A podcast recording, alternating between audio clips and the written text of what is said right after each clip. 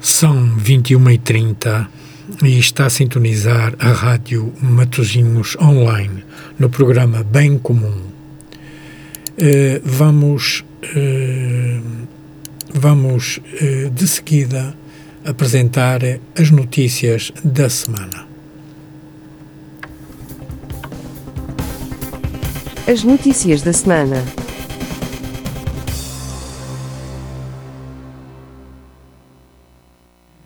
Esta é uma das notícias de que ninguém falou.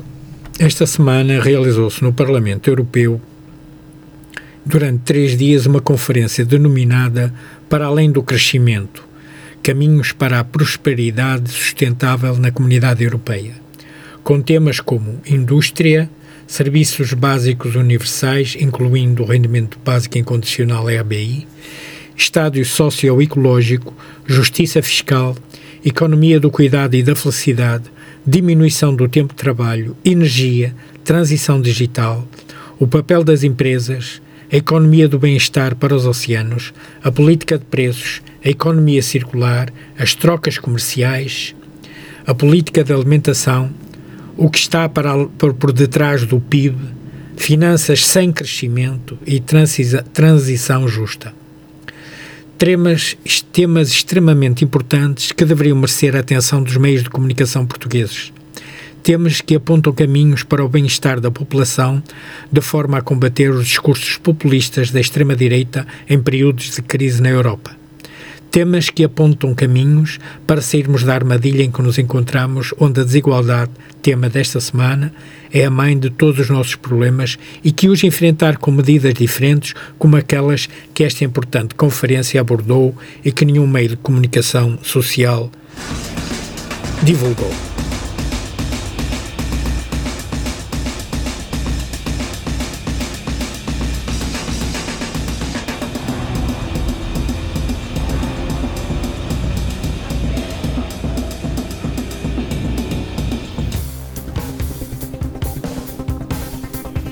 As notícias da semana.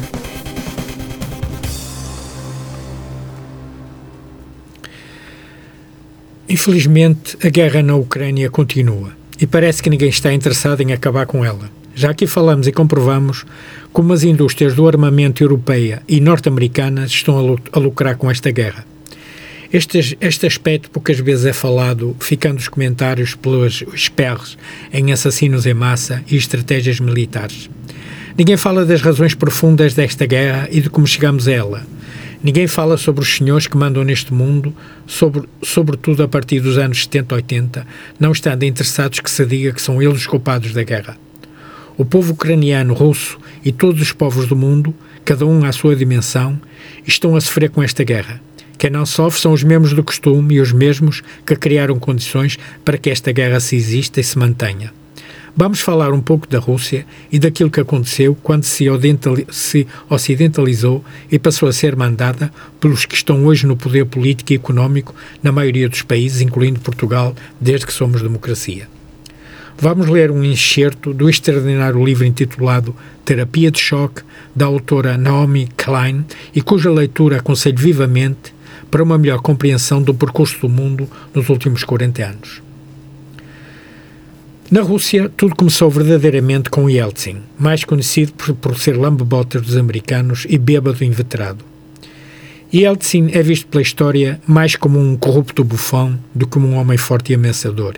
Ainda assim, as suas políticas económicas e as guerras que declarou para protegê-las contribuíram significativamente para impulsionar o ímpeto destrutivo da cruzada da Escola de Chicago, que vinha aumentado progressivamente desde o Chile na década de 70. Além dos incidentes causados pelo golpe de outubro de Eltsin e as guerras na, Chechênia, haviam matado aproximadamente 100 mil civis. Os maiores massacres ocorreram de modo lento, mas os seus números foram ainda, os seus números foram ainda maiores. O efeito colateral da terapia de choque económico. Sem que houvesse uma grande fome, praga ou batalha, nunca tantos perderam a vida em tão pouco tempo.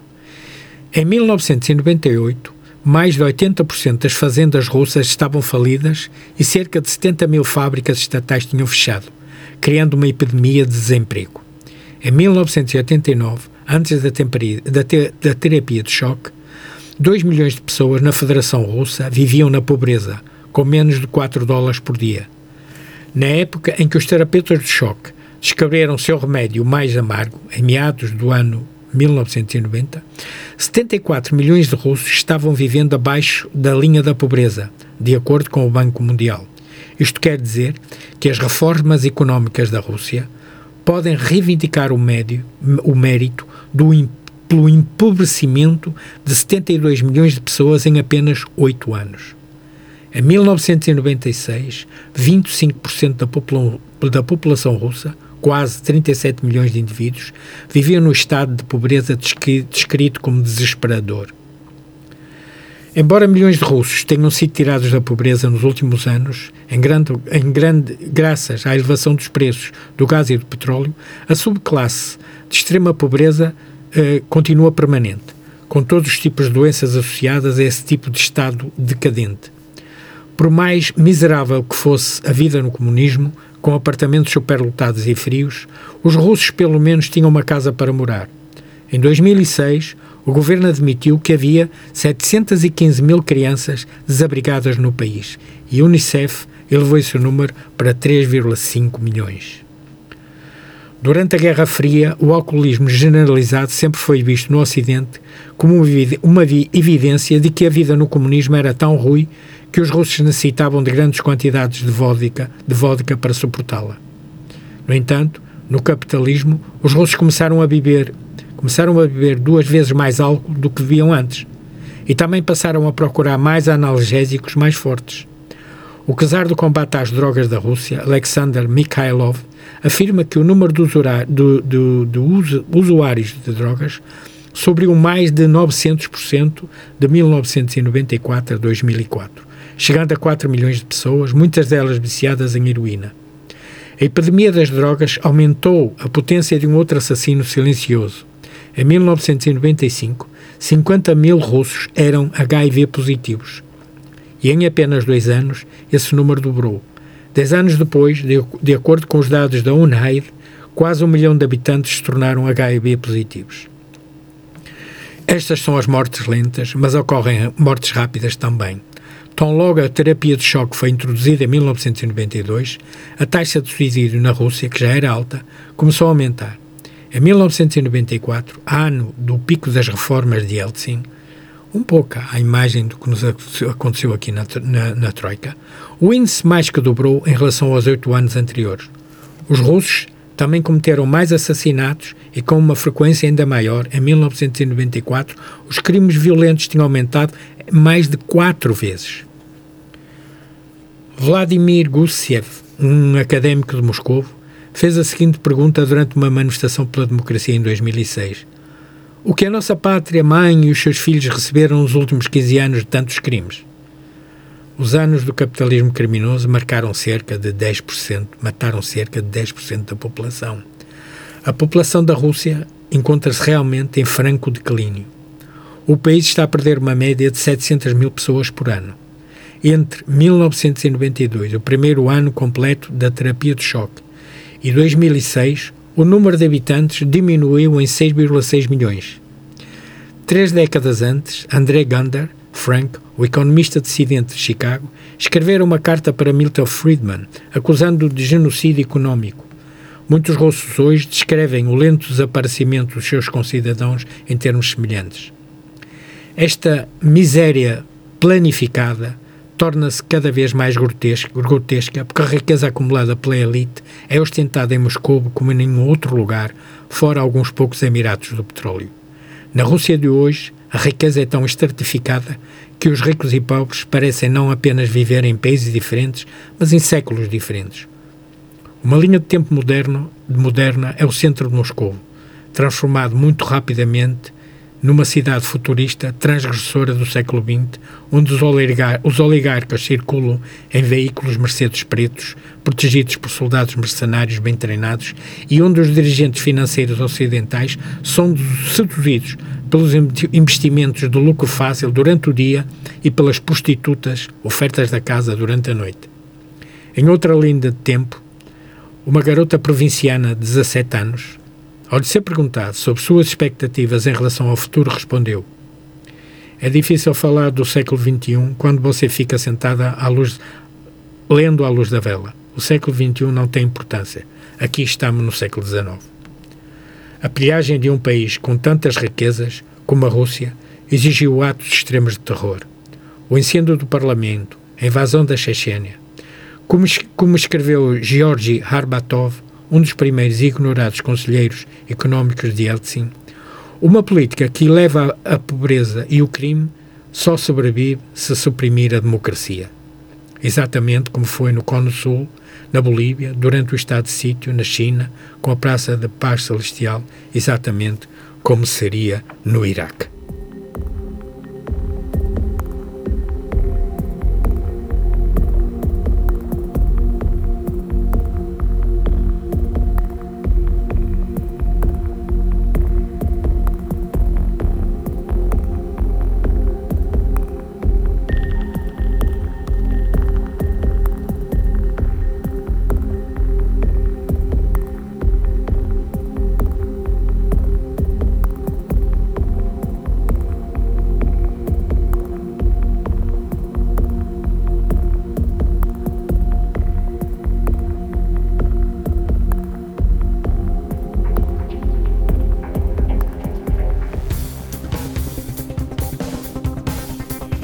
As notícias da semana.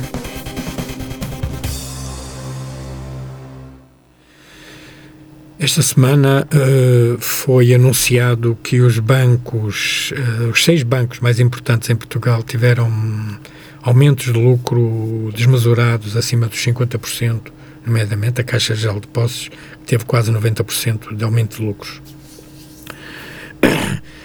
E eu pergunto: numa altura em que os preços não deixam as famílias respirarem, em que os reformados vivem com enorme dificuldade, a grande maioria, em que o número de pobres aumenta, em que a desigualdade se acentua refletida no aumento vergonhoso dos salários e benefícios para os mais ricos. Os bancos também aumentam desmesuradamente os seus lucros. Como já aqui referimos anteriormente, os bancos fazem pouco dinheiro do nada produzindo valores digitais em empréstimos que depois aparecem nas contas dos que contraem as dívidas. Após a liquidação das dívidas, esse dinheiro que nunca existiu desaparece. Quer dizer que os lucros dos bancos são feitos apenas com o dinheiro dos clientes e com os juros que eles aplicam, e que cada vez são mais elevados ao mesmo tempo que pouco ou nada valorizam as poupanças cujos juros são quatro vezes inferiores. Esta situação vergonhosa, que funciona como uma espada sobre o pescoço de milhões de portugueses que são obrigados a pedir emprestado dinheiro aos bancos, contrasta claramente com aquilo que é pedido e prometido aos portugueses. Na verdade, com dados positivos da economia, dizem eles, quando teremos verdadeiras melhorias na nossa situação social? Dizem que temos que esperar, que ter paciência, mas os donos dos bancos podem tirar já os lucros, não é? Podem ter a tirar os seus lucros e dividendos. Não têm que ter paciência nem esperar que as contas fiquem certas, como diz o nosso Ministro das Finanças. Para eles, as contas são certas é na conta deles. Continuo a perguntar o porquê da existência de bancos privados. É um tabu que ninguém fala e que eu não entendo porquê que ninguém fala. Todas as atividades bancárias atuais poderiam perfeitamente ser prestadas por um serviço público eficiente a atividade bancária privada não acrescenta nada à vida dos cidadãos, pelo contrário. E como já vimos, são sim os causadores principais das crises económicas globais e existem apenas para enriquecer ainda mais os que já são ricos, aumentando as desigualdades e os problemas sociais, económicos e de saúde dos cidadãos.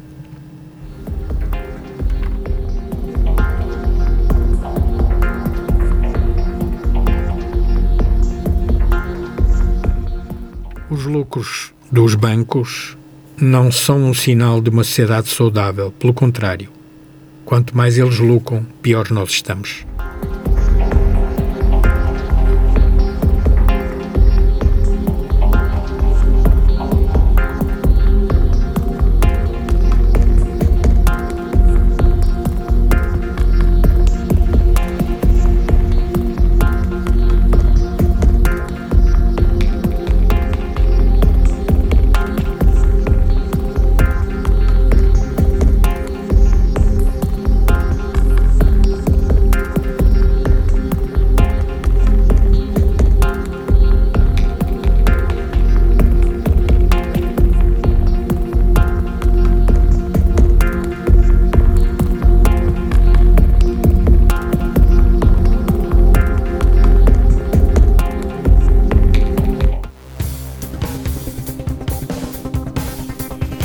As notícias da semana.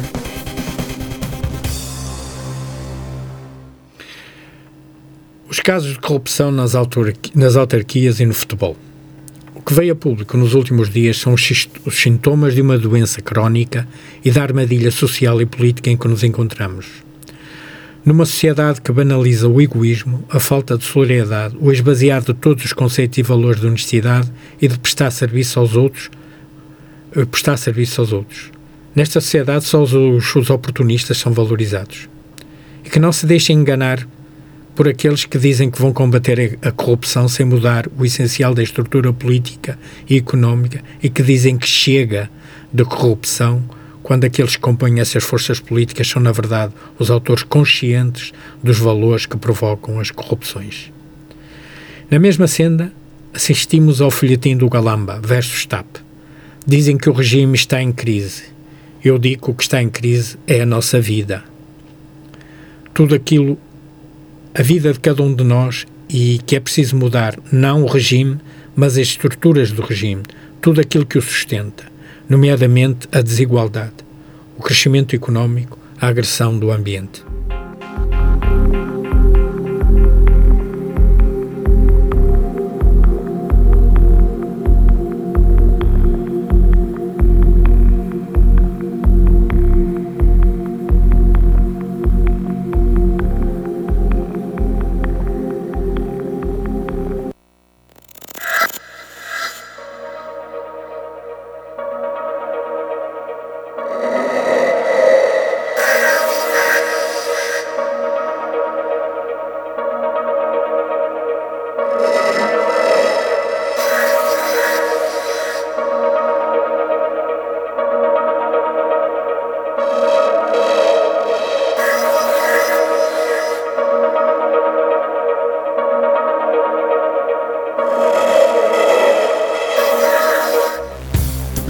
Nosso tema de hoje.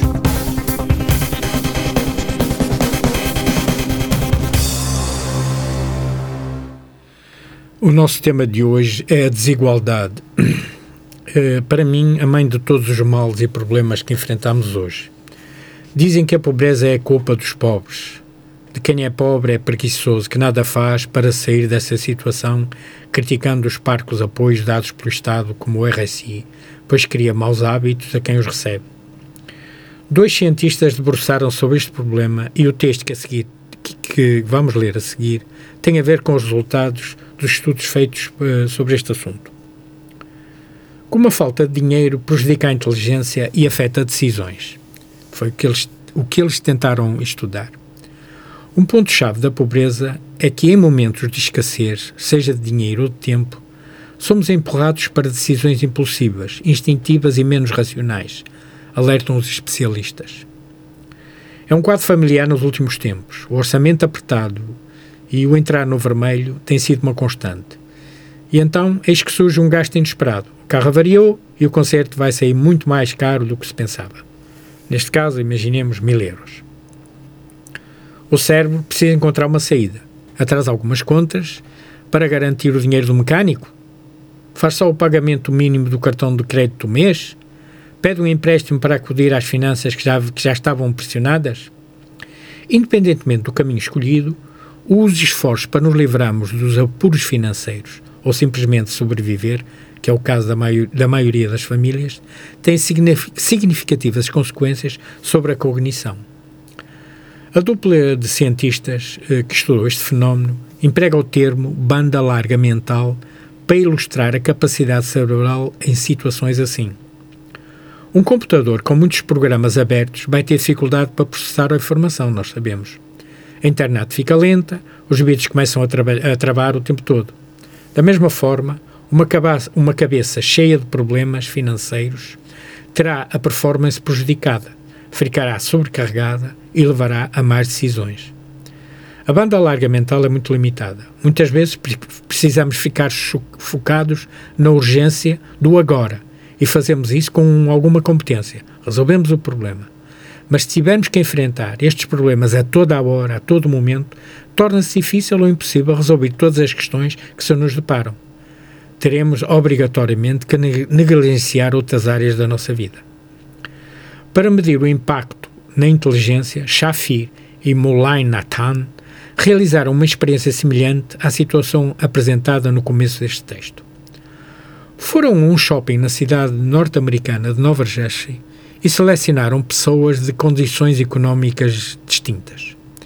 Primeiramente, os participantes eram confrontados com a necessidade de arcar com uma despesa de 100 euros pelo carro que avariou. Na sequência, foram aplicados testes que medem a inteligência fluida dos participantes. Os resultados não mostraram diferenças significativas entre ricos e pobres. Lembro que eram 100 euros. No entanto, quando o valor foi alterado de 100 para 1000 euros, na situação hipoteticamente apresentada, eles constataram que os mais pobres tiveram uma queda bastante considerável na pontuação, menos 13, aferida no método. A inteligência prejudicada, claro, pode ser decisiva na tomada de decisões, principalmente num, num contexto social com pouca margem para passos em falso. Se eu cometo um erro, se faço um mau investimento, se esqueço de pagar uma taxa, é só uma irritação, mas a vida segue. Mas se você é pobre e comete esses mesmos erros, o preço na vida será muito mais alto. Há menos espaço para erros. Assim a vida fica mais complicada, mais difícil, diz o psicólogo. Pobreza e dívidas são constantemente atribuídas à falta de responsabilidade financeira e disciplina uh, para poupar é uma coisa que é afirmado muitas vezes por especialistas financeiros, economistas, influentes e, no caso do Brasil, até pelo Ministro da Economia. Numa entrevista ao jornal Folha de São Paulo, Paulo Guedes, era o ministro do, do Bolsonaro, disse que os ricos capitalizam seus recursos e os pobres consomem tudo. Uma pesquisa recente do Ciarasa, no entanto, mostrou que 70% dos endividados com o cartão de crédito de crédito usaram essa forma de pagamento para comprar comida no supermercado, ou seja, a maioria ficou com o nome sujo para garantir algo básico do dia a dia. Em 2019, um levantamento da Confederação Nacional dos Dirigentes de, de Lojas e do Serviço de Proteção de Crédito indicou que no Brasil 67% dos consumidores brasileiros não conseguem guardar nada do que ganham. Desse total, 40% justificam que a renda é muito baixa e que não permite a poupança. Mas muitos perguntam: então, onde entra o esforço individual, a responsabilidade pessoal para sair da pobreza? Responsabilidade pessoal é importante, mas não é suficiente se o contexto trabalhar contra nós, diz Shafir.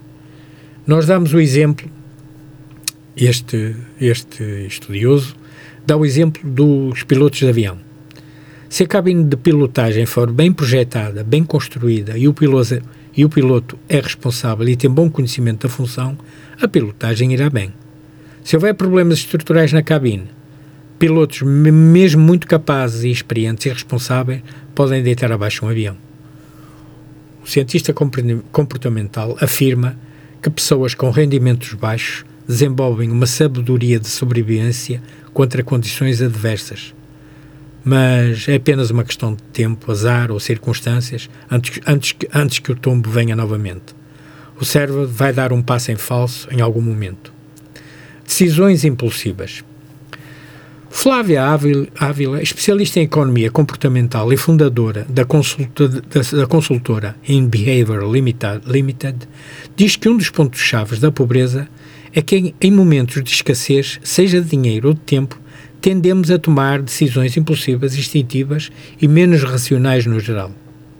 Antigamente dizia-se que faltava informação para a pessoa pobre, mas digo que apenas informação não é suficiente para motivar uma ação.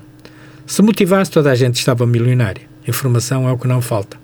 Raramente a informação vai gerar mudanças de comportamento. Ávila cita o prémio Nobel Daniel Kahneman autor de Rápido e Devagar, Duas Formas de Pensar, o livro, que popularizou um modelo de tomada de decisões em que situações de escassez levam a julgamentos apressados e, eventualmente, a mais decisões. Ela diz que o modelo é uma simplificação de um processo cerebral mais complexo, mas explica, explica que, no sistema 1, existe a ideia de tomada de decisões mais instintivas e no 2, mais lentas e refletidas. Quando você está em uma situação de escassez, 95% do tempo é do sistema 1. Shafir costuma ilustrar a situação com a imagem de um incêndio em que você não pergunta quanto custou o balde d'água que você precisa para apagar o fogo que está a destruir a sua casa. Pensar na recompensa imediata. Chama-se isto viés do presente. Fernando Fonseca, economista e professor da Universidade Federal de Tocantins, investigou na sua tese de doutora, doutoramento a capacidade de poupar ou não de pessoas em condições de extrema pobreza no Bico do Papagaio, região do norte de Tocantins. Em outubro de 2021, o Brasil tinha 27 milhões de pessoas na pobreza, segundo o levantamento da FGV Social. Os entrevistados do estudo de Fonseca tinham ganhos económicos instáveis e dificuldades de acesso à educação e ao saneamento básico. O pesquisador analisou a taxa de impaciência dessa população com perguntas do tipo: Você prefere receber 30 euros hoje ou 50 daqui a uma semana? Uma das percepções foi que as tomadas de decisões são orientadas pelo viés do presente, pela recompensa imediata. Essas pessoas muito pobres e trabalhadoras têm um horizonte temporal muito curto, não conseguem visualizar o futuro. Então, não é que esses gastos sejam irracionais, mas dado o excesso de preocupações que têm, desde a alimentação, moradia e situações precárias, essas pessoas não conseguem ter nenhum tipo de planeamento, diz o Fonseca. Mesmo assim, Algum esforço da economia era feito. Como se trata de um setor sem acesso a bancos, aquela zona, famílias do norte tocantinense tentavam uma espécie de poupança não monetária, criavam animais de médio e pequeno porte. Para atender a uma necessidade imediata, o animal tem liquidez, embora talvez seja vendido por um valor abaixo do esperado. E isto é forçado pelo período de fome da seca intensa nessa região. Como aliviar a, larga, a, larga, a banda larga mental então? Shafir diz que, de uma certa forma, a nossa vida seria mais fácil se fosse verdade que os pobres merecem ser pobres, porque não se esforçam o suficiente ou não têm capacidade. Mas não. Pensando que há pessoas que acabam na pobreza, mesmo que tenham mérito, capacidade e inteligência, a vida parece injusta. Os dados que temos mostram que os pobres são muito focados e têm grande conhecimento de, da compra de, de como conseguir o menor preço. Mas se você está focado a garantir que o dia seguinte ou a próxima semana, como garantir o dia seguinte ou a próxima semana, você nunca vai pensar sobre o ano que vem. E aí tudo se transforma num grande desafio. O psicólogo israelita considera que descobertas sobre a economia comportamental fornecem um otimismo de que políticas públicas possam fazer a diferença, com ações na educação, transporte ou mesmo um rendimento básico incondicional. Ou seja, garantir padrões mínimos de vida alivia a sobrecarga em cima da banda larga mental. E nem precisa de ser apenas o governo. As grandes corporações poderiam entender que dar melhores condições para os seus funcionários leva a menos erros cometidos no ambiente de trabalho. Ou seja, ajuda a própria empresa, em nível corporativo, fornecer padrões mínimos aceitáveis de trabalho. Para Flávia Ávila, da Enviaver Lab, a pobreza e a extrema pobreza afetam a sociedade como um todo. Influencia questões económicas, climáticas e até mesmo e até as menos palpáveis. Está bem amadurecida a ideia de que a desigualdade social é prejudicial à sociedade que quer, às sociedades que querem prosperar.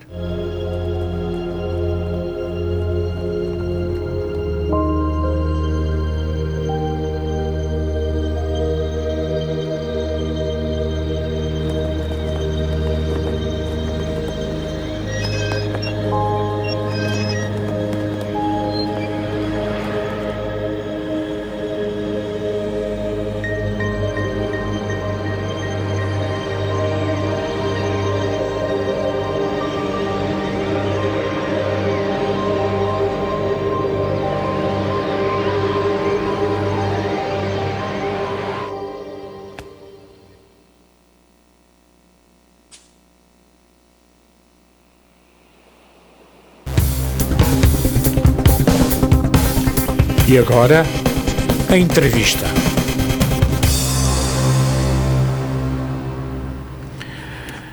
Ora, muito boa noite. Uh, está com o programa uh, Bem Comum e esta noite vamos entrevistar Gonçalo Marcelo, que é licenciado em Filosofia e doutorado em Filosofia Moral e Política pela Universidade Nova de Lisboa. Tem-se interessado e escrito sobre diversos temas na área, nas áreas da filosofia social e política, teoria crítica e hermenêutica. Atualmente trabalha na Faculdade de Letras da Universidade de Coimbra, onde é investigador contratado e onde também leciona. Muito boa noite, Gonçalo. Como está? Muito boa noite. Uh, muito bem, obrigado, Joaquim. E tenho só a agradecer o convite. Acho que vai ser uma hora bem passada em conversa consigo. Espero bem que sim. Espero bem que sim. Olha, vamos já passar às perguntas, porque o tempo não é muito. Eh, eu, na preparação deste programa, verifiquei existirem dezenas de estudos e publicações sobre a desigualdade, demonstrando o quanto ela é severa em Portugal. Esses estudos debruçam-se sobretudo sobre o período, o período pós-25 de Abril e mostram que a desigualdade vem a crescer de uma forma sustentada desde 82 até hoje. Por outro lado, eh, uma narrativa sistemática tentando há uma existe uma uma narrativa sistemática tentando demonstrar que no mesmo período Portugal evoluiu em termos de qualidade de vida da população com a adesão à CEE e os investimentos em infraestruturas. Afinal, o que pesa mais na qualidade de vida da população? Uh, essa evolução que falam ou a desigualdade que cresce? Bem, é uma questão complexa e eu vou talvez começar por fazer uh, a seguinte ressalva. Um, como se sabe, e como o Joaquim uh, mencionou na minha apresentação, eu não sou economista, não sou sociólogo e, portanto, começo já por dizer que não faço trabalho empírico, não desenvolvo modelos econométricos ou outros para estudar estas questões e, portanto, não, não posso trazer e não vou trazer a esse respeito nenhum dado novo. Vindo das áreas da filosofia social e política e com interesse na economia política, aquilo que normalmente me interessa mais é tentar perceber por que razão é que a desigualdade é um problema de injustiça, uh, quais são algumas das suas consequências políticas e que medidas é que são eventualmente concebíveis para enfrentar este problema da desigualdade e outros problemas. Um, talvez seja bom começar por dizer que há diferentes tipos de desigualdade. Normalmente, quando se fala de desigualdade, tem-se em mente a desigualdade económica, nomeadamente a desigualdade de rendimentos. Mas há outros tipos. Há outros tipos de desigualdade que não é só uh, a económica. Sei lá, há desigualdades de género e há pessoas que se especializam em estudar essas desigualdades. Há desigualdades no reconhecimento de direitos, um, como, por exemplo, quando vamos assistindo à, à lenta, mas efetiva marcha de alargamento da esfera dos direitos às, às minorias, sei lá, como quando, por exemplo, se uh, legalizou o casamento entre pessoas do mesmo sexo em, em Portugal e, e noutros lados. Há todo um, um, campo emergente na filosofia política hoje em dia, que é o campo da, enfim, da chamada injustiça epistémica, ou das desigualdades epistémicas que afetam as pessoas na sua capacidade de conhecimento, por exemplo, e muitas vezes estas desigualdades cruzam-se e afetam as pessoas de uma forma que hoje em dia se diz interseccional. Uh, isto é, quando uma pessoa uh, sofre diversos tipos de injustiças por, sei lá, ser uma mulher, fazer parte de uma minoria racializada, ser pobre, etc. Um, ah, todas estas questões se cruzam e a pessoa torna-se, enfim, duplamente, triplamente, quadruplamente uh, vulnerável e todas essas questões uh, importa discutir. Mas, enfim, a, a sua pergunta foca-se sobretudo na desigualdade económica Uh, e, portanto, vamos falar disso. Aí também é, a questão também é complexa, porque normalmente a gente fala sempre da desigualdade de rendimentos, mas pode-se analisar a desigualdade tendo em conta o património, a riqueza geral, e muitas vezes não se discute, sei lá, por exemplo, as questões das, das heranças, não é? que afetam sobretudo as questões do património e não as questões do rendimento. Um, também podemos falar, enfim, nós vivemos num sistema capitalista, obviamente, e que é marcado por um, uma grande desigualdade na remuneração dos dois fatores, que é o, capital e o trabalho, e há muitos economistas que trabalham sobre essa questão, por exemplo, o, o Piketty. E depois também há diversas maneiras de medir a desigualdade.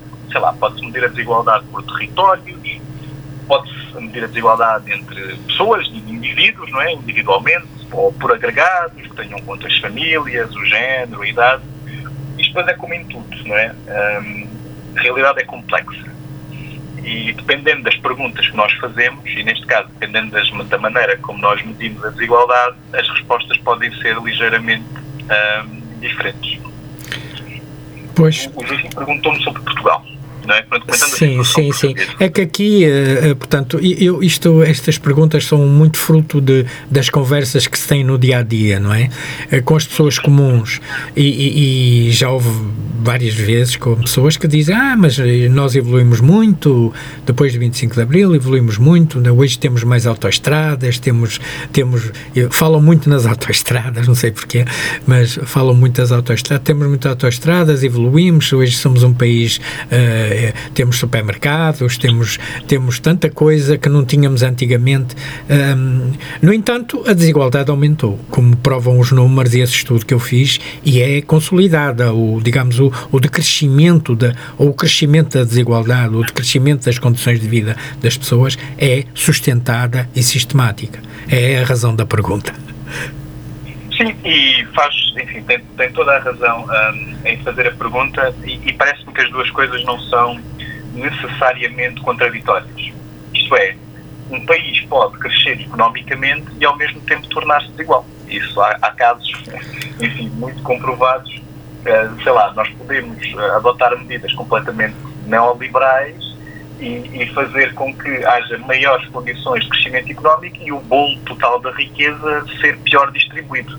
E, portanto, isso é perfeitamente um, concebível. Claro, e, aliás, o, o, crescimento da desigualdade, mesmo a nível global, acaba por poder ser constatado, um, sobretudo aí a partir da década de 1970, com, enfim, com a entrada em força daquilo a que chamamos o, o, o neoliberalismo. Mas ainda a situação portuguesa um, e na a, questão da, da, União Europeia e do 25 de Abril, etc. É, é, claro que a entrada para, para a União Europeia teve um impacto enorme na vida dos portugueses. Um, e, e, se calhar, e, indo, indo, um bocadinho antes disso, e, e ao impacto do 25 de Abril, a propósito de uma questão que é uh, fundamental para perceber estas, uh, estas dinâmicas da desigualdade, que é do Estado Social, não é?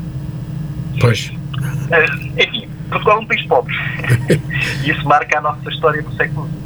É? Uh, basta lembrar que no Estado Novo chegava a haver uma espécie de apologia ideológica da pobreza como sim, virtude sim, cristã. Sim, sim, sim, Era, era aproveitado pelo. Era uma virtude, não é? Era uma virtude. Era uma virtude, sim. Uh, aquela coisa, somos pobres, mas honrados. Isso. Uh, mas, enfim, falando na questão das desigualdades, um, é preciso ter em conta que no nosso contexto a correção destas assimetrias e, e a mitigação da pobreza um, tem sobretudo lugar através do Estado Social e das transferências sociais. Quer dizer, se nós formos fazer um retrato da pobreza e da desigualdade em Portugal, este retrato é muito diferente antes ou depois das transferências sociais. Portanto, enfim, não se pode dizer que nós estejamos bem, mas sem o Estado Social e sem, sem as pensões, sem, enfim, tudo aquilo que é o setor não contributivo da, da segurança social, uh, estaríamos muito pior. Facto, este Estado Social é em Portugal relativamente fraco se comparado com outros Estados sociais, um, nomeadamente, por exemplo, com os do norte da Europa, e isso também tem, enfim, tem uma história. Não, não temos tempo para fazer aqui totalmente, mas a verdade é que os Estados sociais se consolidam na Europa no pós-guerra não é? Nós não passamos pela guerra. E nós, no nosso caso, o nosso Estado Social, em sentido mais forte, como nós o conhecemos hoje em dia, nomeadamente com a massificação e universalização da educação e com a criação do, do Serviço Nacional de Saúde, uh, são posteriores ao 25 de Abril, como se sabe. Portanto, nós temos a especificidade de, sendo um país relativamente pobre, temos um Estado Social que é relativamente fraco e relativamente recente, embora goze, por exemplo, de proteção constitucional, isso foi bastante determinante na última crise, enfim, na, na crise das dívidas soberanas a partir de 2010, e o que, o que é diferente daquilo que acontece uh, noutros contextos.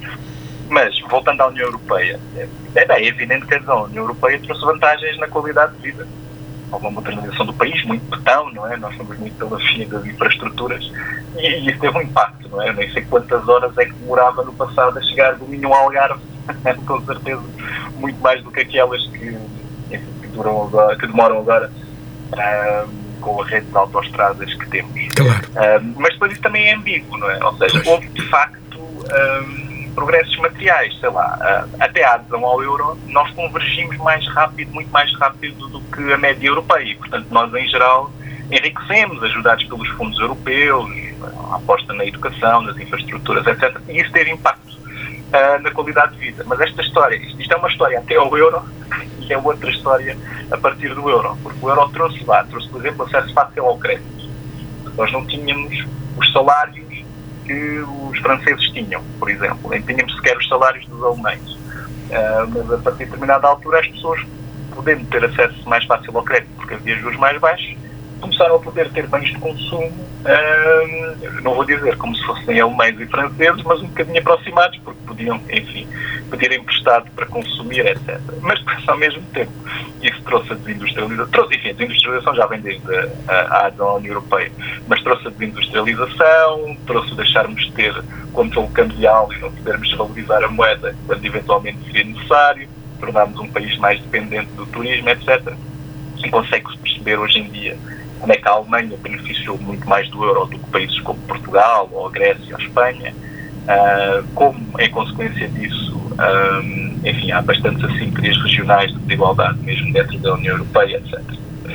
Para chegarmos aqui, qual é que é mais ou menos o, o, o nosso retrato, enfim, o, o retrato português uh, da, da, desigualdade? É um retrato feio, não é? Uh, eu não sou um especialista, enfim, nestas questões quantitativas, mas conheço mais ou menos os estudos e, enfim, poderíamos citar muitos, mas os maiores especialistas, talvez o maior especialista português nestas questões, o, o professor Carlos Farinha Rodrigues, escreve bastante sobre, sobre estes assuntos e, sei lá, um estudo uh, que ele fez para a Fundação Francisco Manuel dos Santos que nos mostra... Sim, sim, o que eu estive a ler foi esse, foi esse estudo. O Pronto, que eu... e, recuperando algumas coisas, o que é que isso nos diz?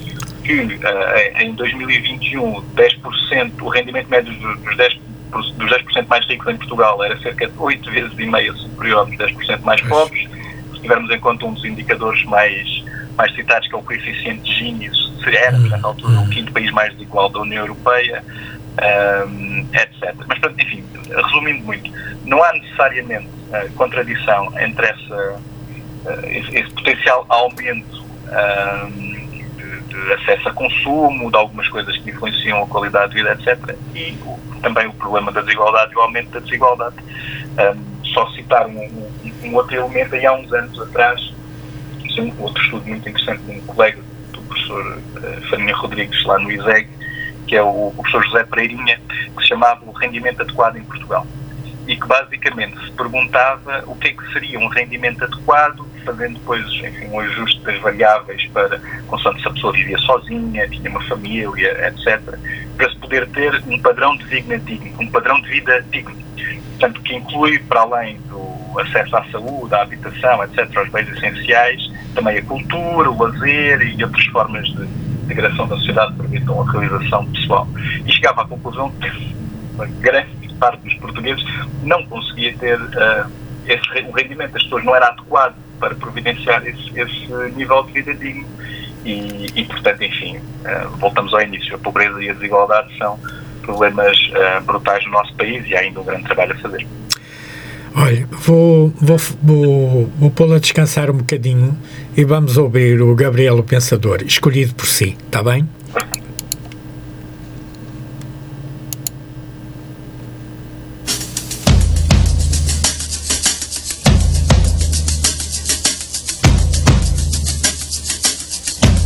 Não adianta olhar pro céu com muita fé e pouca luta.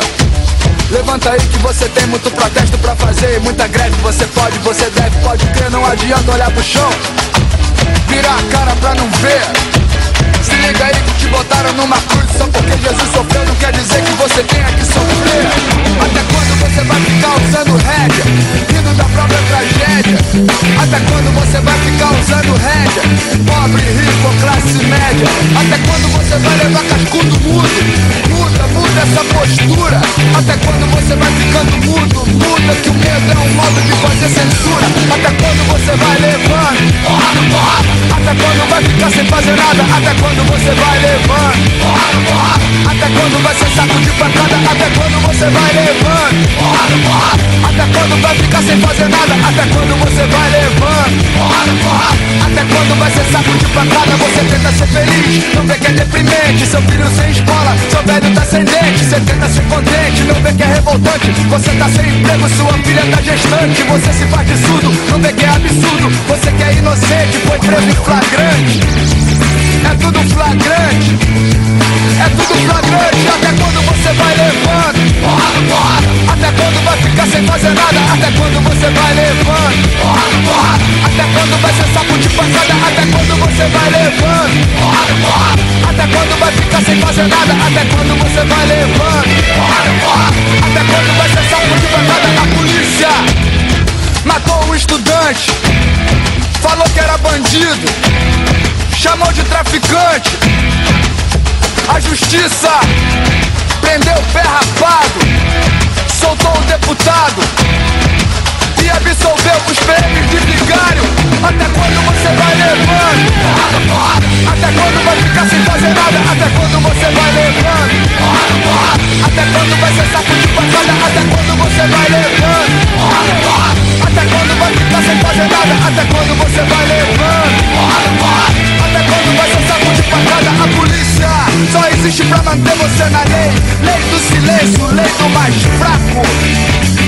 Ou aceita ser um saco de pancada ou vai pro saco A programação existe pra manter você na frente Na frente da TV Que é pra te entreter Que é pra você não ver que o programado é você. Acordo que tem trabalho, procuro trabalho, quero trabalhar. O cara me pede diploma, não tenho diploma, não pude estudar. E querem que eu seja educado, fone arrumado, não sabe falar. Aquilo que o mundo me pede, não é o que o mundo me dá. Consigo emprego, começo emprego, me mato de tanto ralar Acordo pensando nisso, sempre tempo pra raciocinar. Não peço arrego, agora que eu filho no mesmo lugar. Brincando que o filho me pede, não tenho dinheiro pra dar. Escola, esmola, favela, cadeia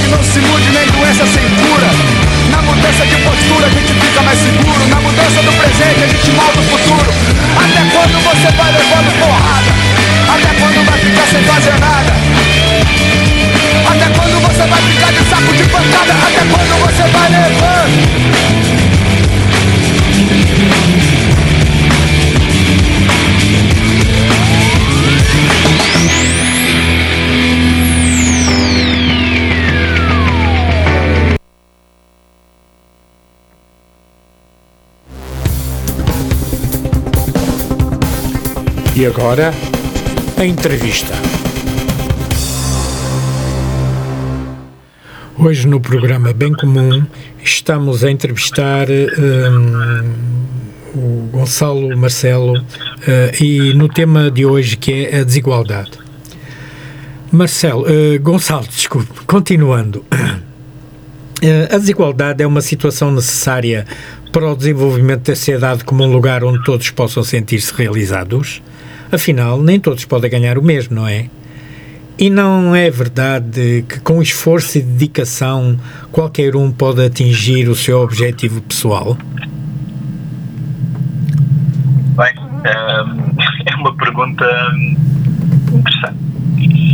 Hum, há uma visão, hum, na- em grande parte da teoria económica ou, ou da teoria económica dominante que vê as pessoas como sendo hum, movidas pelo autointeresse e pela maximização da sua utilidade esperada e, que basicamente considera hum, que nós vivemos sempre insatisfeitos, sempre à procura de mais, mais e, e E essa visão tem sido um pouco questionada ultimamente enfim, pela economia comportamental e pelas neurociências, etc.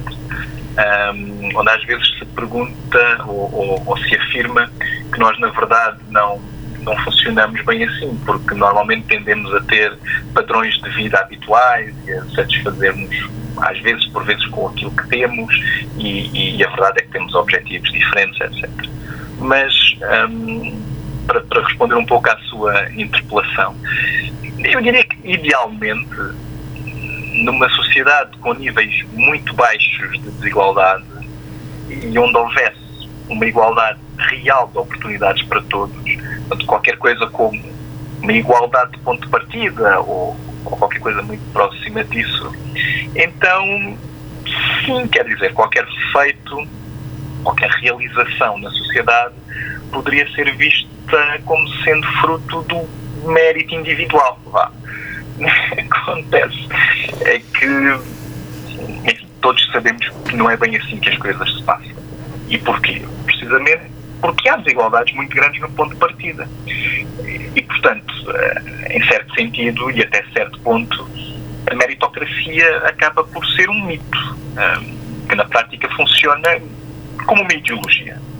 Uma ideologia que precisamente naturaliza e justifica a existência de desigualdades e nos vende esta ideia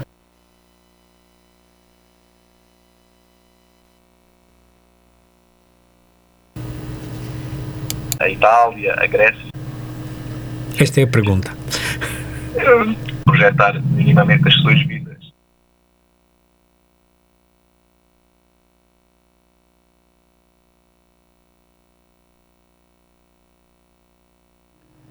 Tivemos um problema, uh, um problema técnico uh, que pedimos desculpa e que uh, iremos retomar de, dentro de momentos o nosso programa com, no, com o nosso entrevistado.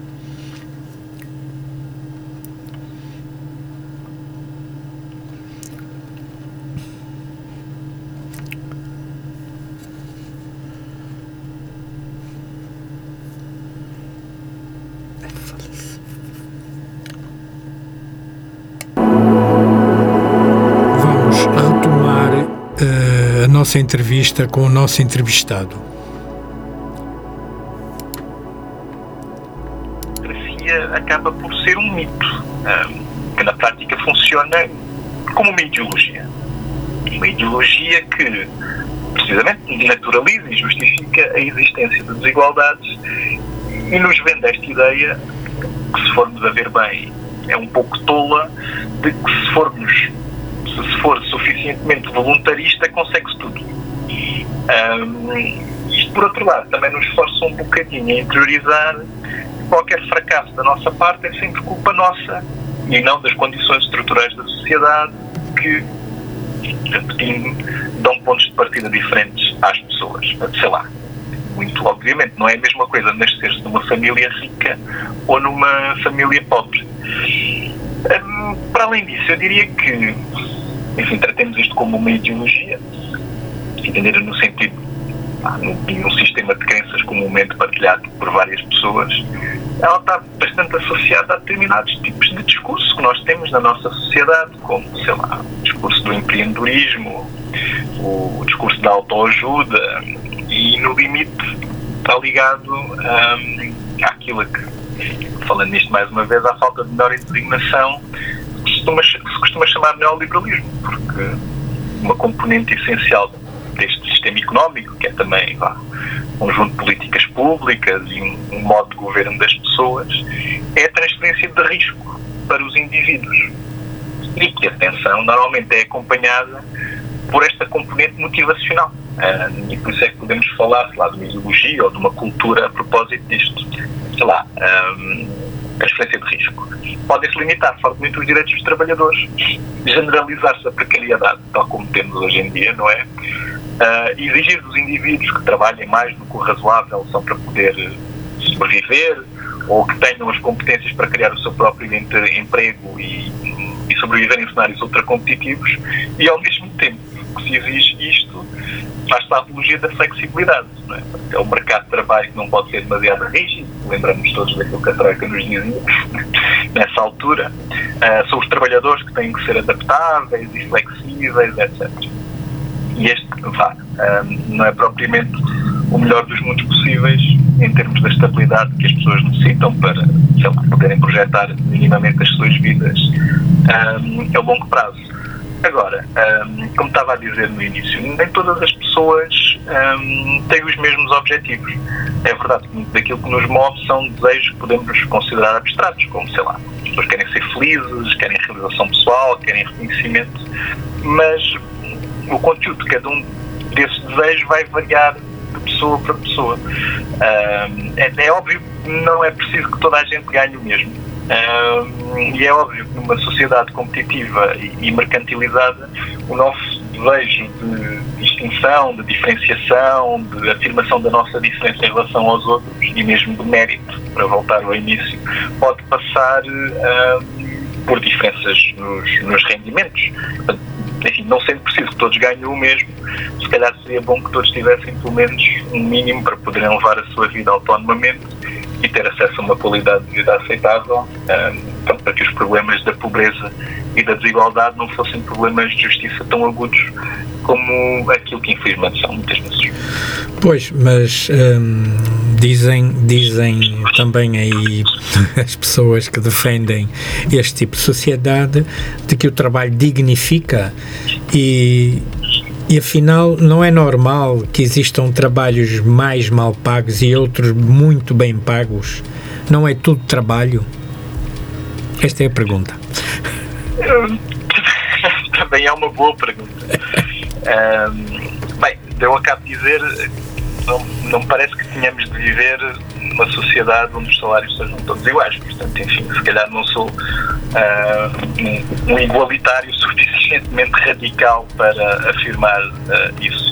Mas, sei lá, há outras medidas menos radicais, mas se calhar, se falarmos delas, são consideradas suficientemente radicais. Pois. Sei lá, pode estabelecer salários mínimos, como já fazemos, não é? Embora muitas vezes eles não sejam suficientemente dignos e, e também não seja verdade que em todo o lado do mundo existam salários mínimos. Mas também há quem discuta a possibilidade de se introduzir salários máximos.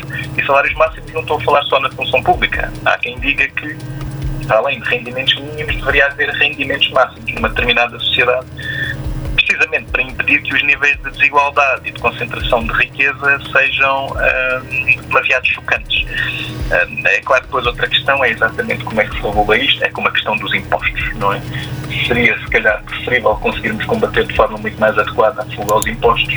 O, o problema é como evitar que as pessoas saiam de um lado para o outro quando, enfim, quando numa determinada comunidade política se toma determinado tipo de medidas como, enfim, o oferto, um cerca a fogo aos impostos, etc. Uh, seja como for, quanto a esta desigualdade um, de remuneração, as pessoas ganharem melhor do que as outras, mais uma vez, a teoria económica dominante talvez nos venha dizer que é um problema de oferta e procura. Pois.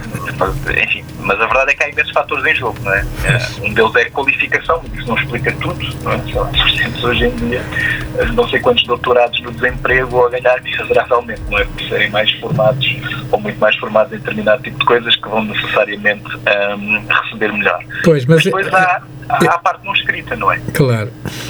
Que é o que são os vieses, as injustiças estruturais, uh, sei lá, pensemos. As mulheres hoje em dia têm mais uh, capacidade académica do que os homens. Em Portugal e noutros lados. É? São mais mulheres que se formam, têm melhores notas, etc. Uh, na política já se criou, e noutros domínios da, da vida pública, uh, já se criou a questão de, das cotas de representatividade, etc. Se nós pensarmos nos cargos do topo das empresas, ainda há uma sobre-representação uh, muito grande das, das mulheres. E, portanto, há muito, muito também ainda que fazer neste, neste domínio. Depois outra coisa é que, vá, isto a propósito ainda da questão da, da dignidade, não há uma correlação direta entre a utilidade social do trabalho ou a dignificação que o, que o trabalho confere e o salário que se recebe. Quando muito, na verdade, existir, essa correlação seria se calhar inversa. O David Graeber uh, tem aquele livro engraçado os trabalhos de merda. Ah, já li. excelente, excelente. Jobs. Pronto, é, o Joaquim já leu, sabe perfeitamente do que é que eu estou excelente. a falar. Isto são trabalhos que, à partida, não fazem, ou parecem não fazer sentido nenhum. Portanto, são muitas vezes questionados pelos próprios trabalhadores, enfim, que, pelos próprios, pelas próprias pessoas que têm esses empregos, e que às vezes existem só para servir o sistema, mas que podem ser cargos muito prestigiantes socialmente e muito bem pagos, enquanto outras profissões mais socialmente necessárias, como sei lá, de professor ou de enfermeiro, tendem a ser mal pagas. Outra coisa ainda é que a própria maneira como nós olhamos para o trabalho, ou nós definimos o trabalho, pode ser questionada. Um, em sentido estrito, só se considera trabalho uma atividade que é remunerada. Mas então, todas aquelas atividades que as pessoas têm e, e, que não são remuneradas, seja, sei lá, o trabalho doméstico, a educação das crianças, o trabalho dos chamados cuidadores informais, ou aquelas atividades que se fazem. Deixe-me só interrompê-lo só por um minuto. Sabe que esta rádio funciona com voluntariado total. Pronto. Mas isso é um exemplo, isso é um exemplo perfeito daquilo que eu estou a falar, o trabalho do voluntariado. Seja esse um voluntariado dedicado a causas políticas, sociais, culturais, o que for. É um exemplo claríssimo de uma atividade importantíssima, fundamental na sociedade e, e, e, que muitas vezes não tem o devido reconhecimento, não é considerado, obviamente, trabalho, por definição, o voluntariado não é trabalho, precisamente por não, não ter remuneração. E eu acredito que muito mais pessoas se dedicariam uh, ao voluntariado ou se dedicariam muito mais a poderem fazer as coisas uh, de que gostam de fazer, todas as atividades que não são para elas estritamente trabalho, tivessem a possibilidade de o fazer. Acontece é que não o fazem porque, enfim, o trabalho, a sociedade está organizada de tal maneira que as pessoas perdem demasiado tempo a chegar aos seus trabalhos, ganham demasiado mal para poderem trabalhar menos, hum, etc. Já para não falar de coisas que não são facilmente monetizáveis, sei lá, o trabalho criativo, que as pessoas não querem vender, etc. E, portanto, enfim, podemos questionar se devíamos ou não separar enfim, a atribuição do rendimento da necessidade de trabalhar, etc. Mas deixe-me só dizer muito rapidamente uma coisinha sobre a dignidade, porque essa questão, perdão, essa questão interessa-me e é uma questão interessante, porque é uma questão cultural, em última instância. Um, ela é relevante porque nós tendemos a ter um discurso moral sobre o trabalho, que associa o ócio ao pecado. Vá. Hum. E aquilo que eu acho muito curioso é que nós importamos essa tradição cultural, mas ela não é muito nossa seria não é muito portuguesa. A mim parece, uh, também não sou um historiador cultural, mas parece-me que é uma importação da cultura protestante, hum. que é mais germânica hum. e mais anglo-saxónica. Uh, porque se nós formos a ver em dois dos grandes pilares da nossa identidade cultural, que é o da tradição grega antiga e da tradição católica, uh, essa dignificação intrínseca do trabalho não é evidente que esteja presente. Sei lá, como se sabe, na Grécia Antiga, o trabalho era deixado aos escravos o que é obviamente inerentemente problemático porque nós não queremos a existência de escravos. Significa que é, o trabalho não era uma coisa digna, não é? Não, enfim. Uh, era para ser feito, mas não era digna. Sim, em, em muitas da nossa tradição cultural, no século latino, etc., nós temos a associação do trabalho a qualquer coisa como a tortura. Pois. E, portanto, voltando à Grécia Antiga, os cidadãos dedicavam-se às atividades consideradas mais nobres, como a política e a filosofia, isto é, havia uma visão, uma visão do ócio, isto é, da ausência de trabalho por necessidade, que permitia, de alguma forma, libertar as pessoas para, enfim, os gregos falavam das virtudes, de um cultivo das virtudes que estava associado às atividades mais nobres, como a filosofia, a política, a cultura, etc.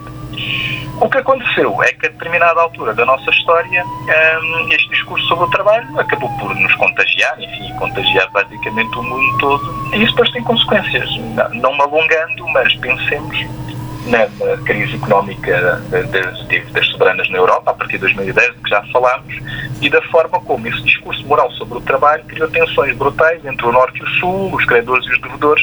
Quer dizer, basta lembrar que nós, nós Portugal, a Itália, a Grécia e, e, a Espanha, mas éramos os picos, não é? Pois. Portanto, éramos os preguiçosos, tinham vivido acima das suas possibilidades, etc. Isso, na prática, não correspondia. Isso era só uma parte da história, uma parte particularmente enviesada, claro. mas essa explicação simplista e, e, errada da crise escondia todos os incentivos sistémicos que tinham havido quando estes países se juntaram ao euro, precisamente para consumirem mais, terem um crédito facilitado, etc. E toda a forma como os países do centro da Europa tinham beneficiado com a existência do euro, porque nós pedíamos, nós, enfim, os gregos, etc., pediam muitas vezes dinheiro emprestado para comprar os produtos que eram fabricados na Alemanha. Enfim, pois. há toda uma outra história. Uh, Vamos ouvir o Sérgio Godinho com, com liberdade. Que diz? Pode ser? Não, não entendi bem. Vamos ouvir o Sérgio Godinho com liberdade. Ah, vamos, vamos, claro. claro. Vamos ouvir para, para descansar vamos, um bocadinho. É rápido. A paz, o pão, habitação, saúde, educação. A paz, o pão, habitação, saúde, educação.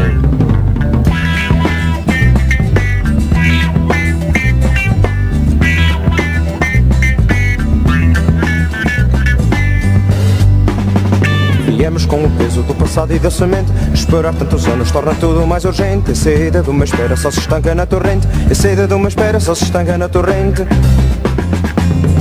Vivemos tantos anos a falar pela calada. Só se pode querer tudo quando não se teve nada. Só quer a vida cheia quem teve a vida parada Só quer a vida cheia quem teve a vida parada Ai, só a liberdade, sério Quando houver a paz, o pão, habitação, saúde, educação Só a liberdade a sério quando houver Liberdade de mudar e decidir. Quando pertencer ao povo, que o povo produzir. E quando pertencer ao povo, que o povo produzir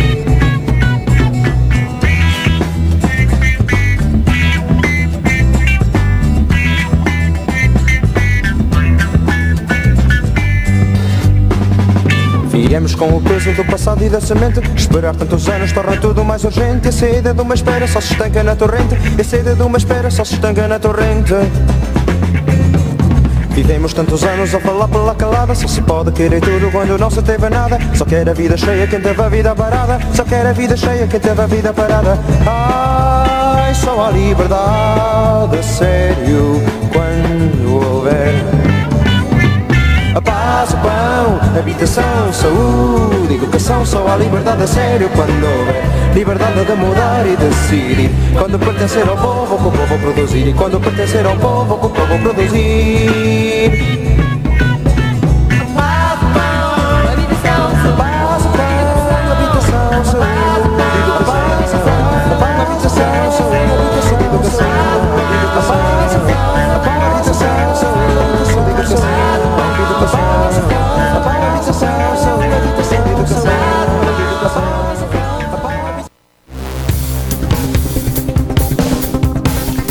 E agora, a entrevista. Estamos esta noite a entrevistar Gonçalo Marcelo uh, no tema uh, da noite que é desigualdade. Continuando, Marcelo. Uh, Marce estou sempre a chamar Marcelo, pá. Desculpa. Continuando, Gonçalo. afinal, em toda a história conhecida, sempre houve gente rica e gente pobre. A desigualdade não será algo natural no ser humano, mesmo ao nível biológico? Bem, obrigado, Joaquim. Uh, só um pequeno parênteses para dizer que sabe, uma das pequenas maldições, entre muitas aspas, de ter um, um, nome de família que é ao mesmo tempo um primeiro nome é possível com confusão permanente e, e, acontece muito, mas não me importa minimamente. Okay. Uh, então, como já estamos um bocadinho uh, adiantados, eu, eu vou tentar ser bastante mais sucinto e nas minhas, nas minhas respostas uh, a partir de agora para podermos continuar a, a, a conversar. Uh, mais uma pergunta difícil e, e, complexa. Eu diria o seguinte: acho que é preciso distinguir os tipos de desigualdade e também distinguir, como diziam os estoicos, aquilo que depende daquilo que não depende de nós. Isto é, depender, fazer distinguir aquilo que é do domínio da natureza daquilo que é domínio da, da sociedade e da intervenção humana, embora mesmo a minha forma de definir estes termos um, seja talvez questionável e problemático hoje em dia a partir do momento em que se pode intervir sobre o genoma humano e se colocam todas as questões do pós-humano e tudo mais, mas pronto, vou provisoriamente, um, vou provisoriamente adotar ainda esta distinção. Eu não, enfim, não sou nem biólogo nem cientista também, mas parece-me claro que, por um lado, o facto de sermos uma espécie já faz com que um determinado nível fundamental, haja algo que partilhamos enquanto espécie e que nos torna de alguma forma iguais, razão pela qual enfim, todas aquelas tentativas do século XIX e do início do século XX, um, enfim, de uma ciência, entre muitas aspas, uh, a falar das questões do eugenismo e depois de, de, do possível substrato biológico de determinados tipos de racismo, como pretendiam os nazis, etc., não faz qualquer tipo de sentido. Mas, sem prejuízo disso, e também ao nível biológico, também, enfim, parece mais ou menos claro, constatável empiricamente, que diferentes indivíduos têm, de alguma forma, diferentes potencialidades genéticas, diferentes aptidões, diferentes capacidades, etc. E, portanto, ao nível biológico, isso sob pano de fundo de uma igualdade mais fundamental que nos define minimamente enquanto espécie, também existem diferenças um, consideráveis. E, sei lá, quando nós pensamos na filosofia política em termos da teoria da justiça, um dos autores, talvez o autor mais influente, um autor liberal, uh, o, o, John Rawls, para se referir a essa diferença entre um, a natureza e as instituições, dizia que essas, essa questão das diferenças de natureza dependiam daquilo que ele chamava a lotaria natural. Quer dizer, eu não escolho se vou nascer alto ou baixo, enfim, uh, mais bonito ou menos bonito, da mesma maneira como também não escolho se vou nascer num país rico ou num país pobre, etc. Todas essas determinações são, se fizermos parênteses das intervenções científicas sobre o genoma humano e tudo mais, um, são moralmente arbitrárias, não é? É uma questão de sorte uh, ou, ou falta dela. Portanto, lotaria natural. E, portanto, a questão da justiça, tal como pensada pelo Rawls e por enfim, muitos dos outros autores uh, no seu seguimento, mesmo que não concordassem com ele em, em, grande medida, era de como é que nós desenhávamos então instituições sociais um, que permitissem construir, digamos assim, uma, uma sociedade justa. Sei lá, podemos definir como uma convivência justa em sociedade e que crie a este respeito, a propósito das desigualdades naturais, digamos assim, como resultado de um esforço especificamente humano, especificamente social, ao qual poderíamos chamar civilização, embora sem as conotações pejorativas desse tipo de discurso, conseguisse encontrar uma forma das eventuais desigualdades biológicas não serem determinantes no percurso social de cada um e, e de fazer então com que, apesar das desigualdades naturais, as pessoas pudessem ter uma igualdade no plano dos direitos, uma igualdade no plano das oportunidades, portanto, criando condições para vá, uma igualdade de oportunidades real e, de alguma maneira, para que todas as pessoas possam, enfim, cumprir a sua realização pessoal de diferentes maneiras, o que passa, por um lado, por questões ligadas ao, ao rendimento, uh, mas, mas não só. E, portanto, no fundo, resumir-se tudo isto dizendo que um, faz parte da nossa tarefa de constituição de uma sociedade que queremos que seja justa, não deixar que as desigualdades biológicas se repercutam e tenham demasiada influência naquilo que é o possível florescimento da vida de cada um em sociedade. Olha, Gonçalo, eu estou a ouvi-lo com imenso prazer e, e este tema é, é, realmente, para mim, prioritário. Uh, mas, na sua opinião, por que será que esta realidade não é tema de, de, debate prioritário ao nível da atividade partidária, seja de esquerda, seja de direita, apesar da desigualdade ser ligeiramente abordada pela esquerda? Porque levam sempre a solução para a questão do trabalho, os salários, os direitos dos trabalhadores. Será suficiente esta abordagem?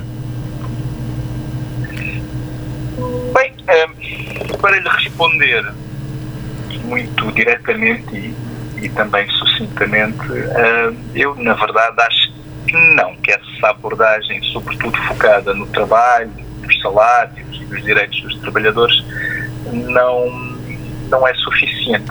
Mas talvez começasse por dizer que é verdade, possivelmente esta não é propriamente uma das questões no topo da agenda mediática, mas também não diria totalmente que não seja uma questão debatida. E aí parece-me que, de facto, existem diferenças entre a esquerda e a direita. Agora, a questão é que, em relação ao trabalho, e, e precisamente em virtude daquelas componentes ideológicas que já falámos, enfim, na discussão das suas, dos, dos, temas das suas perguntas anteriores, existe um consenso entre o trabalho, eh, perdão, existe um consenso entre a esquerda e a direita em relação à questão do trabalho porque, sei lá, isto é tudo obviamente tipificado, uh, a realidade depois nunca se adequa exatamente a estas descrições um bocadinho genéricas que, que nós possamos tentar fazer.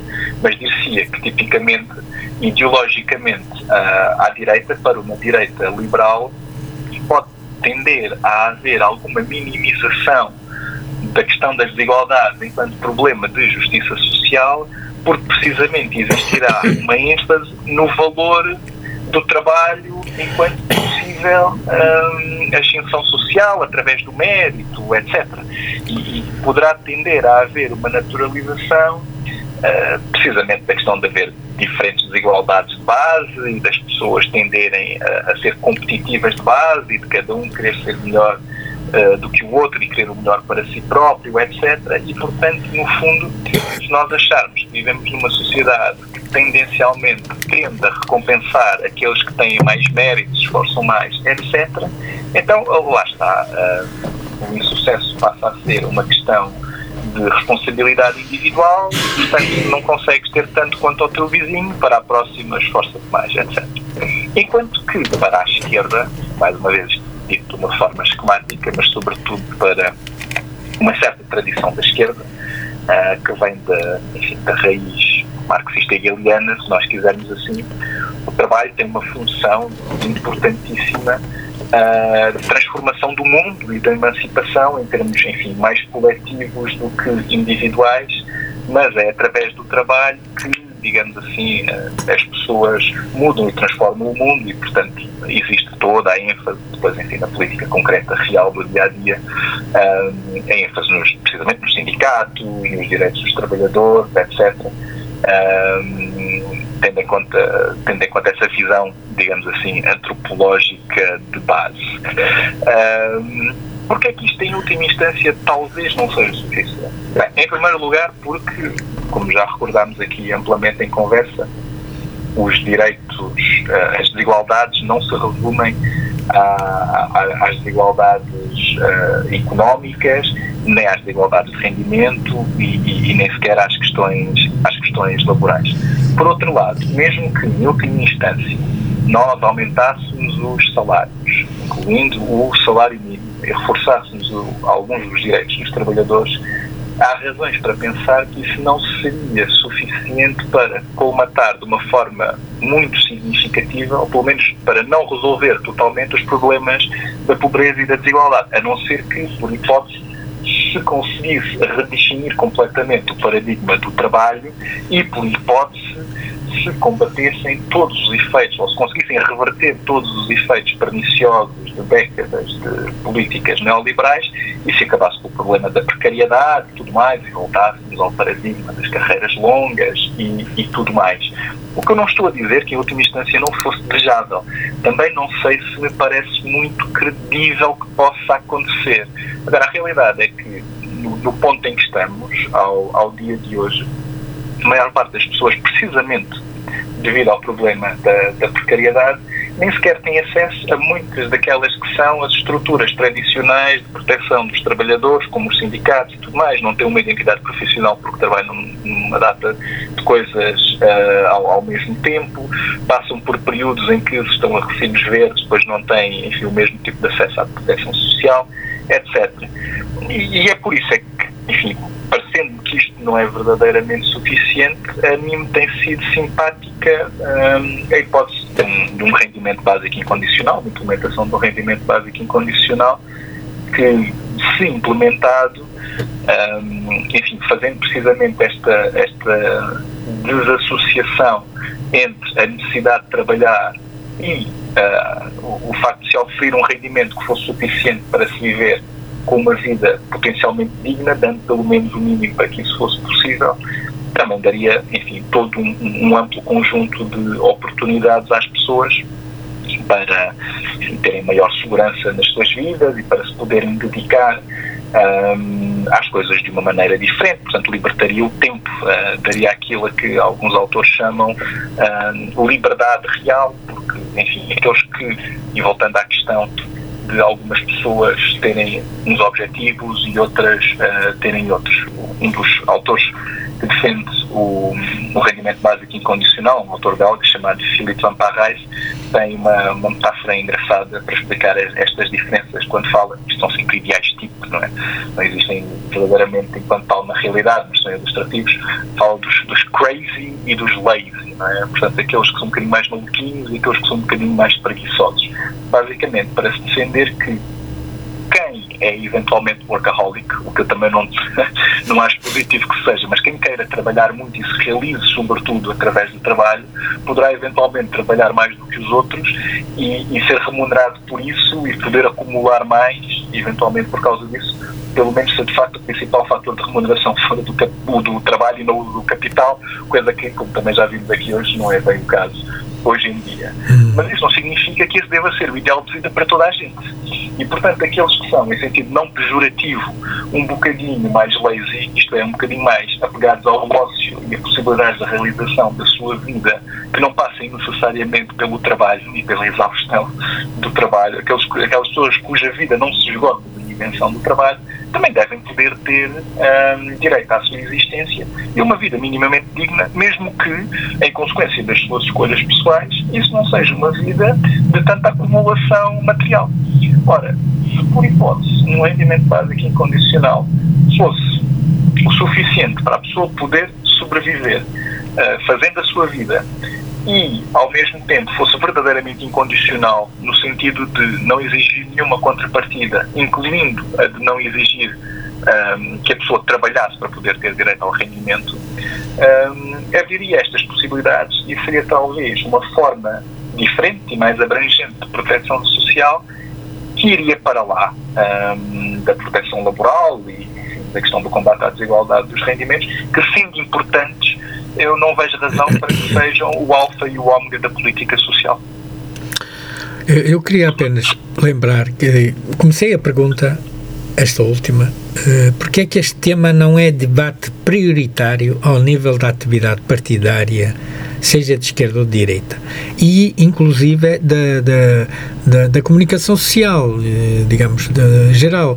Nós uh, ouvimos falar de, de, de, muita coisa, nomeadamente na RTP, que tem alguns programas interessantes, uh, da, Fundação Francisco Manuel dos Santos, uh, mas o tema desigualdade, da forma Uh, que ele é abordado pelos especialistas uh, que se dedicam a, a esta, a, a, esta, a esta questão, uh, normalmente não é tratado. É, parece um tal, quer dizer, é algo que, que não é tratada, por simplesmente esquecem. Aliás, faz-me lembrar, deve estar a par, de, por exemplo, da conferência que está a haver na, na Comunidade Europeia sobre a situação pós-crescimento, que trata de um conjunto de, de, de, de assuntos que vão muito para além do paradigma atual e que pura e simplesmente foi esquecido. Não há nenhuma notícia, por mais pequena que seja, na comunicação social. E, e, e esta questão é porquê, Gonçalo, na sua opinião, porquê é que isto acontece? Há vários fatores, mas há, há, certas questões que tendem a ser tabu e depois há outras questões que simplesmente parecem ter menos interesse mediático do que outras. Isto é, como disse assim muito rapidamente no início da, da resposta à sua pergunta, não me parece uh, certo que o assunto não seja debatido. O assunto de facto é debatido, mas muitas vezes não é prioritário. Ele não é prioritário porque, sei lá, nós vivemos um bocadinho numa sociedade de espetáculo onde a agenda mediática é, é dominada por aquilo que possa parecer ter mais interesse para as pessoas e, portanto, perdemos imenso tempo, um, às vezes, a discutir aquilo que, que é acessório e, e não nos focamos no, no essencial. Um, mas eu acho que, de facto este assunto, estando, como é evidente, na agenda dos partidos de esquerda e sendo trazido à população volta e meia e fazendo objeto de debate mediático, muitas vezes especializado de vez em quando, por exemplo, nos, nos, nos programas da RTP3, etc., deveria ser mais central, porque a desigualdade tem, como se sabe, consequências políticas. Uh, Eu costumo dizer que é, a, que é a mãe de todos os problemas. Eu não sei se é mãe ou se é um será pai, exagerado, mas... Será exagerado dizer isso? Não, faz, faz parte dos problemas, faz parte dos, dos, problemas principais que nos afetam, entre outras coisas, porque alimenta o populismo, não é? Pois. Quando nós hum, deploramos o, o, populismo de direita, que tende a ser uh, xenófobo, uh, demagógico, simplificador dos problemas e tudo mais, e nos perguntamos como é que é possível que líderes como Trump nos Estados Unidos ou Bolsonaro no Brasil tenham ganho. É preciso ter em conta todas aquelas. Obviamente que aquilo que alimenta o populismo também é uma complexidade de fatores, há fatores culturais, há, há muito tipo de coisa diferente e nem tudo se reduz ao económico.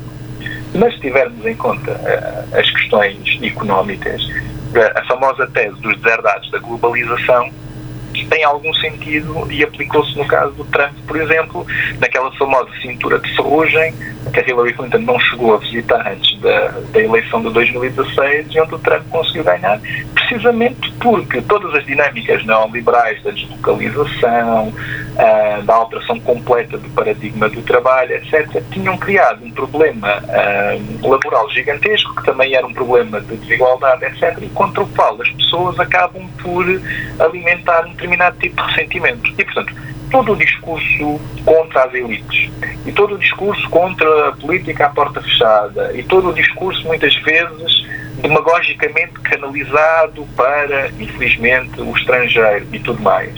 É também um discurso que muitas vezes, não todas, mas muitas vezes tem como uma das suas principais causas os problemas sociais das pessoas e, nomeadamente, o problema da desigualdade económica.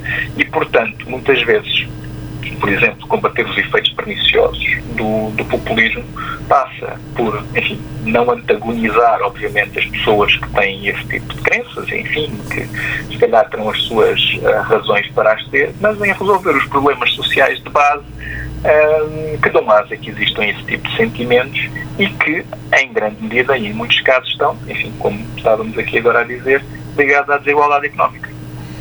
Pois, e que, e que o RBI será, o rendimento básico incondicional, será talvez a medida mais, mais eficaz, digamos, de implementar para conseguirmos uh, algo diferente, porque a implantação do RBI vai mexer com muitos fatores uh, que, que contribuiriam certamente para melhorar, digamos, a sociedade como um todo, não é? Gonçalo, foi um prazer falar consigo. Estamos muito próximos do fim do programa. Uh, eu tenho a certeza que, que, que, o Gonçalo poderia, poderia falar de outros assuntos. uh, nós abordamos, por exemplo, aqui uh, muito a questão da meritocracia, que é um problema importante uh, e que se calhar dava, dava para um programa, para uma entrevista completa. Não sei se está de acordo com isso ou não, mas eu, eu tenho essa sensação. Eu já abordei aqui, mas muito por alto, não é? Quer dizer, eh, nunca não, não fui, não aprofundei. Uh, mas olha, eh, resta-me agradecer, uh, foi um prazer imenso ouvi-lo.